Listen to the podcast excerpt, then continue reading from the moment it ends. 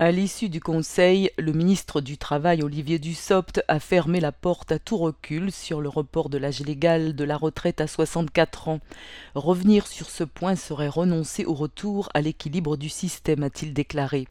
Après une première journée de grève et manifestations qui ont réuni jeudi entre 1 et 2 millions de personnes dans les rues, le secrétaire général de la CGT, Philippe Martinez, espère faire encore plus fort le 31 janvier. Les syndicats de l'énergie ont prévenu lundi qu'ils ne s'interdiraient aucune méthode de la gratuité pour certains clients à de nouvelles baisses de production.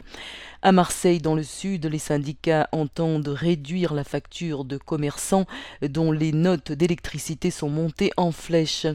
Des centaines de boulangers ont manifesté hier à Paris pour dire qu'ils sont menacés par la flambée des coûts de l'électricité et des matières premières. La France est l'un des pays européens où l'âge de la retraite est le plus bas que les systèmes de retraite soient comparables. C'est 65 ans en Allemagne, Belgique ou Espagne et 67 ans au Danemark.